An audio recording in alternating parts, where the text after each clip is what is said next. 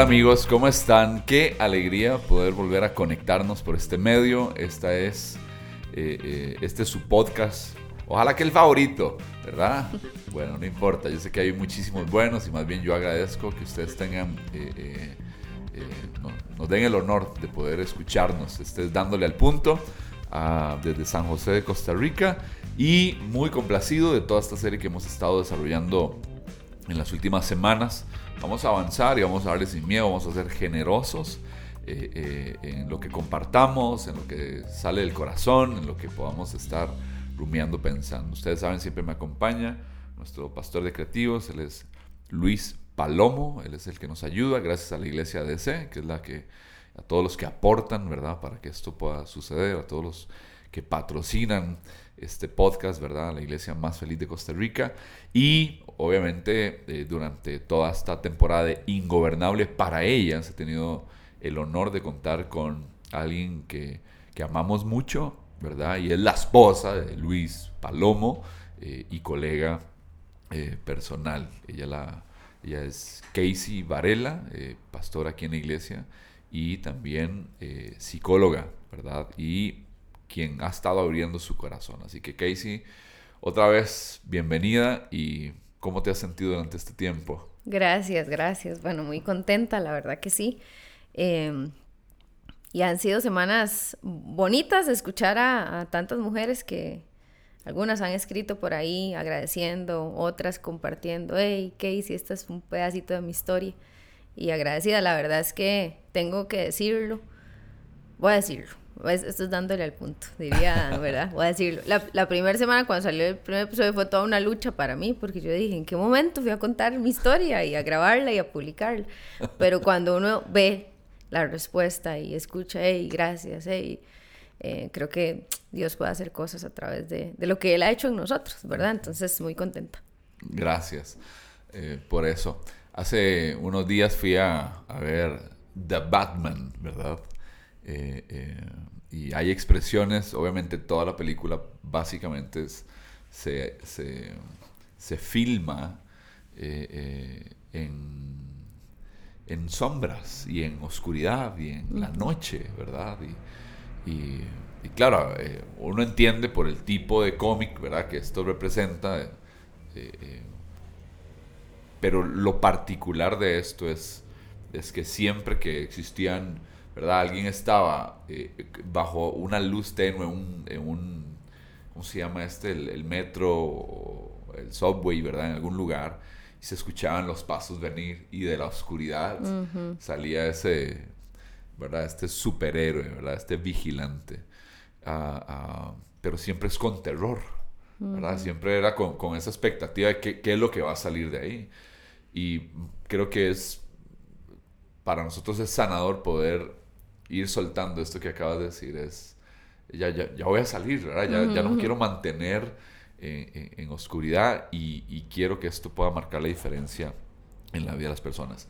Que hablamos acerca de que no hay atajos la última vez, ¿verdad? La semana pasada, que, que no hay atajos para eh, eh, la ingobernabilidad, ¿verdad? Para salir de, de, de, lo que llamamos prisiones, de lo que llamamos cadenas, de lo que hemos llamado este, eh, ataduras, en una jerga tal vez un poquito bíblica, eh, eh, para las mujeres que están luchando. Y me dices que has recibido feedback ah, con respecto a esto. Obviamente no vamos a tocar temas de ninguna chica que no quiera venir aquí y decir, hey, yo quiero contar también mi historia.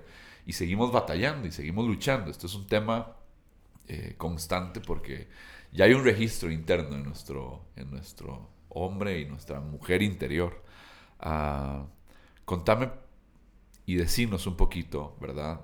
Eh, ¿Cómo fue ese camino sin atajos eh, para, vos? Eh, bueno, sí, decíamos en, la, en el último episodio que no hay pastillas mágicas, ¿verdad? Y creo que eso es muy importante que lo tengamos sobre la mesa porque no solo con estos temas, sino en general, uno atiende gente que, que es como, dígame, dígame cómo resuelvo, ya, deme algo, ¿verdad? Y, y a veces hay que pasar por todo un proceso. Y creo que ese proceso me va a llevar desde eh, el reconocimiento de, esas sombras en mí, de, estas luchas, la confesión, pero luego viene un proceso de decisiones. Hace unos días hablábamos, ¿verdad?, en una reunión acerca de la vulnerabilidad, de qué importante es la vulnerabilidad. Pero decíamos algo, y es que vulnerabilidad es necesario, pero no es suficiente. O sea, no se trata solo que yo llegue y diga, hey, voy a buscar a alguien, estoy luchando con... y ya, ya, ya, ya confesé, ya fui vulnerable. O sea, sí, ese es el primer paso. Ese es el primer paso. Pero después viene una seguidilla de cosas que tienen que ver con decisiones que yo tengo que tomar y con procesos de sanidad, porque yo necesito entender que estas cosas sí dejan secuelas en mí, sí, sí dejan rastros, eh, dejan eh, cosas que quedaron en mi alma, en mi espíritu, y yo necesito no solo tomar decisiones para ir saliendo, sino también este, un proceso de sanidad, un proceso de sanidad. Ahora, después podemos hablar un poquito más de esto, pero eh, aquí quiero mencionar algo muy breve, no, no me voy a detener demasiado, pero eh, el, otro día vino, a, partir de conversaciones con algunas mujeres y todo, el tema de... ¿Quién? el tema de... Que no ha sido mi historia, pero lo quiero mencionar porque sé que muchas de las que nos escuchan sí. El tema de cuando han habido abusos sexuales, ¿verdad? Eh, entonces, Quizá salir de esto para alguna chica que nos está escuchando tiene que ver con confesar, con arrepentirse, con buscar del Señor, tomar decisiones, pero también hacer un proceso de sanidad. Porque a veces, no siempre, no siempre, pero estas manifestaciones de estas cosas en nuestra adultez eh, tienen raíces de cosas que vivimos en otros momentos, por ejemplo, abusos en la infancia, además. Entonces, ¿cuál es el punto? Parte de ese no hay atajos para muchos va a ser necesito sanar necesito ir a sanar. No solo tomo decisiones, sino que también tengo que sanar, tengo que conocerme. Lo que les contaba en episodios pasados, yo he tenido que conocer mis patrones, ¿verdad? Saber qué me detona, qué no me detona. Eh, y, más o menos por ahí va, va ese, ese no hay atajos. Ahora que mencionaste, no, vamos a entrarle, pero, pero verdad que uno de los fundamentos, es pregunta, uno de los fundamentos básicos para esa sanidad que mencionas, eh, no podemos evitar hablar del perdón. Totalmente, totalmente. eso vamos a, ponerlo en un, en un apartado para, para esto. Eh, para hoy quisiera, eh, eh, creo que hemos estado usando dos palabras que se han, se han manejado, creo que durante ya varios años y en nuestros episodios usualmente la usamos y también en nuestra profesión creo que nosotros lo usamos, que es intencionalidad y vulnerabilidad. Son dos cosas que uno necesita, digámosle, realmente cuando quiere uno ver frutos. ¿Verdad? Entonces, ¿cuál es la imagen que podría tener una persona? Eh, está comprobado que si vemos al futuro y nos vemos, ¿verdad? Y la imagen que, que, se visualiza, o como yo me quiero ver a futuro, ayuda muchísimo a la construcción del camino eh, y de las decisiones que yo tengo que ir, que ir tomando. ¿Cómo luce la vida de Casey en medio del caos, en medio de la tormenta?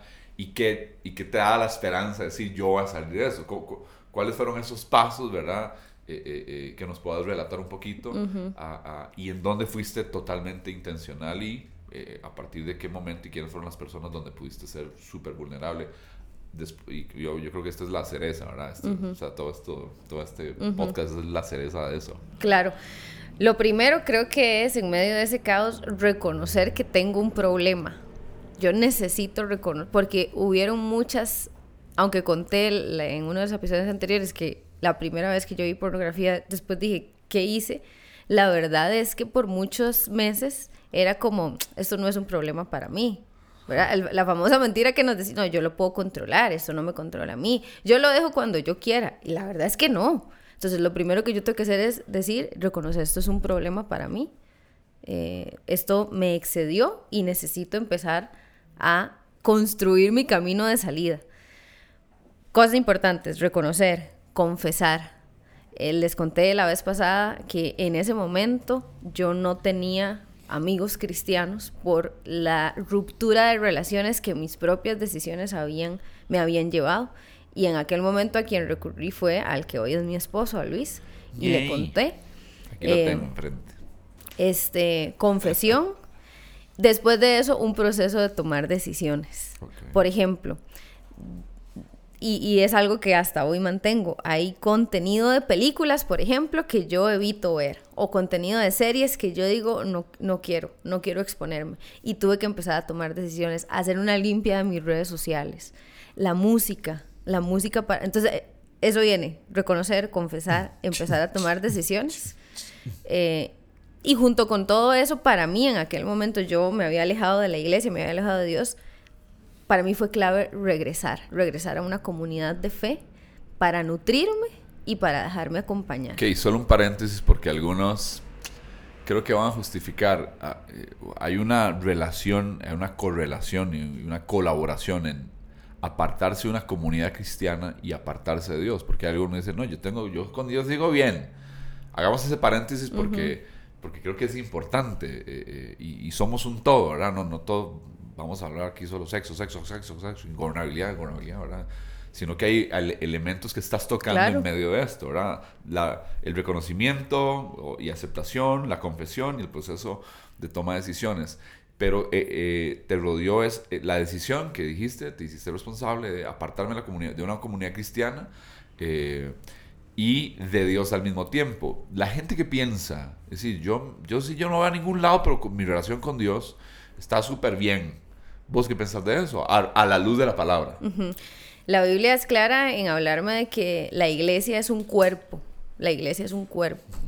Y Dios se mueve en el cuerpo en medio de, de, de, de donde están, dice, los hermanos juntos. Ahí Dios está operando. Casey, pero entonces Dios no me puede hablar en mi cuarto. Sí, sí puede, pero hay de cosas que te estás perdiendo en la relación con Dios cuando estás desconectado del cuerpo. Un miembro desconectado del cuerpo es un miembro muerto, ¿sí o no? Total. Le dice a mí amputado. Sí, sí, le, le, amputaron una pierna, la pierna va a seguir viva, la pierna se va a morir. ¿Por qué? porque hay una nutrición, hay una vida que viene a partir de la conexión con otros miembros del cuerpo. Entonces, eh, yo creo que, bueno, en mi experiencia, yo empecé con esa mentira, como, no, no, yo no voy a ir a la iglesia, pero yo voy a mantener, yo oro en mi casa, ¿verdad? Yo leo la Biblia en mi casa. Y claro que uno lo puede hacer, pero empiezas a dejar de nutrirte porque no tenés conexión con otros miembros del cuerpo. Entonces pensemos en lo natural, si en lo natural es así, en lo espiritual también. Y, y la, seamos honestos, los que hemos escuchado esas historias, es más, ¿cuántas? Estoy segura que hay gente que nos está escuchando que ha dicho eso y que ha experimentado eso. ¿Cuál fue su final? Y que están, o que están en esa situación ahorita. ¿Cuál, cuál, ¿Cuál es el final de toda esa gente? De, al final terminan apartados de Dios. Terminan en nada, sí. Su corazón totalmente desconectado de Dios, porque hay algo que pasa en el cuerpo que no lo vas a experimentar fuera de. Es como, por ejemplo, el tema de la alabanza congregacional. Yo puedo alabar a Dios en mi casa, en mi intimidad, pero hay cosas que pasan cuando yo me uno con otros a adorar y alabar a Dios. Cosas pasan porque hay algo que ocurre en el cuerpo, Dios se mueve ahí. Eh, y el plan de Dios es la iglesia, es la novia. Em, es como que, como que alguien, nosotros Luis y yo somos un matrimonio, como que alguien lo acepte a él y me rechace a mí quiero tener relación con Luis, pero con usted yo no, no quiero la soporto, ¿qué dice? No la soporto. O que le digan Luis, yo vomito a su esposa, no la soporto. Y eso hiere. ¿Qué va a pasar con el corazón de él? El plan de Dios es la iglesia. Él estableció a la iglesia. Y, y cuando yo rechazo iglesia, estoy rechazando a Dios. Ok. Cerramos el paréntesis que creo que era muy necesario, ¿verdad? E, es, eso es como un gran tema, ¿verdad? del valor de la iglesia, la importancia de la iglesia y y, su existencia, ¿verdad? Pero vamos a cerrarlo porque creo que muchos de los que nos escucha, escuchan, eh, vamos a ver, son o creyentes, otros son gente simpatizante de, de ya sea de Casey o de su servidor, ¿verdad? O, nos conocen por alguna referencia o les recomendaron esto. Pero para nosotros eh, eh, el tema espiritual ¿verdad? Es muy importante en todo lo que tiene que ver con la sanidad y la libertad que, queremos experimentar eh, para, para salir de esto, ¿verdad? Usted está escuchando a dos personas que con el que el Señor sigue trabajando, ¿verdad? Eh, eh, y, sigue operando y sigue raspándonos. no que no pretendemos, como dijo el apóstol Pablo, no pretendo ya haberlo alcanzado, pero una cosa hago y es me extiendo a lo que está adelante. Dice que es el premio del supremo llamamiento, dice que es en Cristo Jesús, pero para eso hubo una decisión previa, que era olvidando lo que queda atrás. Dejando lo que está atrás y, y olvidando esas cosas. Y creo que muchas veces engrandecemos el pasado, Casey. Y es una de las grandes broncas que en algún momento yo viví. Yo engrandecí demasiado el pasado sobre mi vida y mis malas decisiones y sentía que yo no podía avanzar. Y ahora que vos decís, hey, reconozca, confiese, ¿verdad? Y el proceso de decisiones, una de las decisiones es, ya deje que el pasado, deje que el pasado deje de ser tan gigante sobre, sobre sus hombros y acepte la gloria, la verdad, el gozo que está por delante cuando uno toma la decisión de decir ya no más a esto. En el camino sí hay recaídas, ¿verdad? Mujeres, en el camino hay recaídas y, y, cómo duele, digámosle, ¿verdad? Cómo duele una recaída, cómo duelen. Eh, eh, y, qué bueno darnos cuenta que, que seguimos siendo eh, débiles, qué bueno que seguimos pensando en que sigo siendo, bueno, vamos a ver, no voy a decir yo sigo siendo mujer, ¿verdad? Porque si no alguien más dice, uy, yo también puedo escuchar esto. Sí, usted lo puede escuchar, pero no me enrede, ¿verdad? Eh, sino que eh, necesito dar, dar esos pasos, pero eh, se recae. Sí, se recae. En ese proceso de decisiones, tomé la decisión, voy con todo. ¿verdad? Y un día ahí, de, no sé, andaba flojito, andaba medio carnalucho, que es un término ¿verdad? Que, que, negocié. Eso, eso creo que lo mencionaste y tal vez ahora me gustaría, no sé si en el siguiente episodio, hablar ciertas cosas como, como ya contenido de series y, ya, ya, ya mandémonos ya bien puntual a esto, ¿verdad? Y cuál ha sido nuestra, nuestra propia experiencia, pero eh, sí que puedes referir, al referirte a esto de, las recaídas. Sí, sí, hay recaídas. Eh, yo no puedo, mi proceso no fue lineal, ¿verdad? Como hoy decidí ya, eh, ha sido todo en ascenso, en ascenso, en ascenso, nunca recaí, eso, eso no ha sido así, han habido recaídas. Y creo que el secreto aquí no es tener una expectativa irrealista de que no van a haber recaídas y de que a partir de ahora todo va a ser increíble. El secreto está en qué hago frente a la recaída. ¿Qué hago frente a la recaída? Importante aquí, aclaro, no busco la recaída, no propicio la recaída yo me estoy preparando para que frente a la tentación, poder, como dice el libro de Santiago, encontrar la salida que Dios me da, porque Dios siempre me da una salida. Pero si recaí, eh, dice Juan, estas cosas les escribo para que no pequen, pero si pecan, abogado tenemos para con Dios. Y ahí, desde mi punto de vista, entra esto que estabas diciendo ahora del pasado, entra el manejo que yo voy a hacer de la culpa y la responsabilidad. Siempre digo esto, hay una línea muy delgada entre sentirse culpable y hacerse responsable. Si yo solo me quedo en la culpa, voy a estar revolviendo el barro de mi pasado siempre. Recaí, no, yo soy la peor, no, yo para esto no sirvo, no, y ahí me voy a quedar. Pero si yo recuerdo las palabras de Juan y digo, ok, caí, pero abogado tengo, ¿qué hago frente a la recaída? Me hago responsable me equivoqué, eh, fallé en esto, pido perdón, pido perdón, inmediatamente pido perdón, busco a Dios y para mí entra un proceso acá muy importante que es el proceso de rendición de cuentas. Mm. ¿Verdad? Recaí y qué. Vamos a ver, es, esto que estás tocando creo que va, es, yo creo que es el, uno de los puntos más importantes de temor de todo ser humano. Eh, si, si, me, si, me, voy al original, no existía ni vergüenza, ni pecado, ni nada que ocultar. La, primera relación matrimonial eh, eh, era sin tapujos, era sin, sin, ocultar. Y esto, de, hecho, yo te mandé una de las preguntas. debo rendir cuentas, ¿verdad? si, si, si, hay alguien que nos está escuchando casado o juntado, ¿verdad? Este, debo rendirle cuentas a mi cónyuge, ¿verdad? O sea, si el original era que no había nada de estas cosas, que había una transparencia, que, y que eso es indispensable para poder conectar con la persona, porque cuando ya oculto algo, ya, yo ya empiezo a separarme, ya empiezo a agarrar distancia. Claro. Eh, y es unas cosas que uno se preocupa eh, eh, para uno mismo y para, para la gente que está alrededor de nosotros, ¿verdad? Porque creo que una si hay si hay un tipo de pecado que con el que uno juega mucho es, es el sexual. Eh, porque no no no huele verdad no se nota no se nota. yo yo puedo poner una cara verdad y yo puedo maquillarlo. Pero demasiado vestirme muy pulcro verdad y, y, lo vemos así en la en la sociedad y en nuestra propia vida. Eh, pero cuando Adán y Eva van y, y corren para cubrirse para tapar, entre ellos cada uno agarraron seguro, un arbusto, cada uno, te metas ahí vieja, ¿verdad? Y yo me meto en este. Tápese y a ver cómo usted se tapa esa vara, ¿verdad? sí, sí, tápese ese guindajo, le dijo Eva a Adán. Este, porque pecado siempre que nos, nos va a separar, nos va a herir, nos va a hacer escondernos eh, y nos va a hacer herir a otros. Eh, eh, entonces, cuando me toca rendir cuentas, esa rendición de cuentas está diciendo, y tengo que decir la verdad, voy a decir la verdad. Voy a decir la verdad y esta verdad muy probablemente vaya a herir ya sea a mi cónyuge, a mi papá, a un líder, ¿verdad?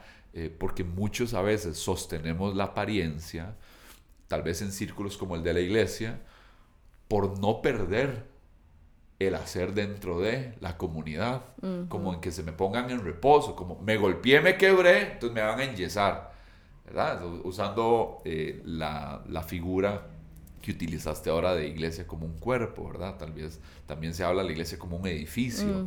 Eh, eh, y entonces, ¿cómo, ¿cómo manejar esto de rendición de cuentas? ¿Dónde? ¿Cuál es el mejor lugar? ¿Cómo le doy lectura? ¿Cómo evalúo? ¿Y qué se dice en la rendición de cuentas? Porque hay, hay personas que lo que quieren son detalles. Sí.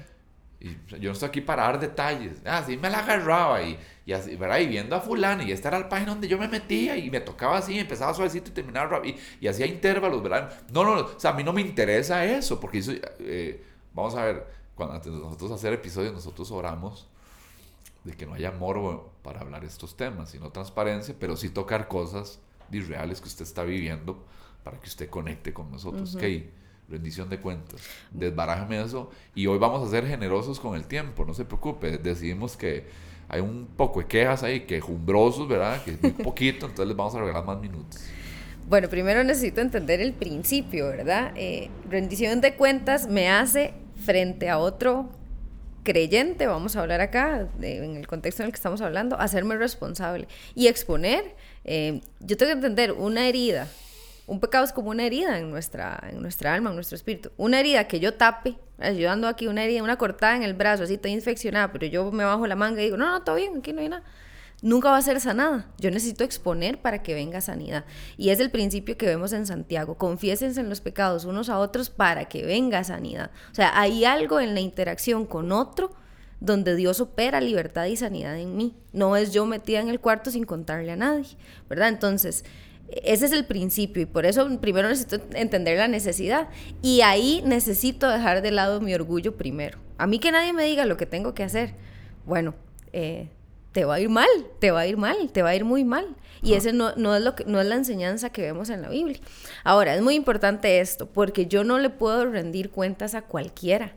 Necesito que Dios me ayude a elegir las personas correctas eh, para que yo pueda eh, elegirlas y que esas personas se conviertan en una voz autorizada por mí en mi vida para ayudarme a caminar en esto.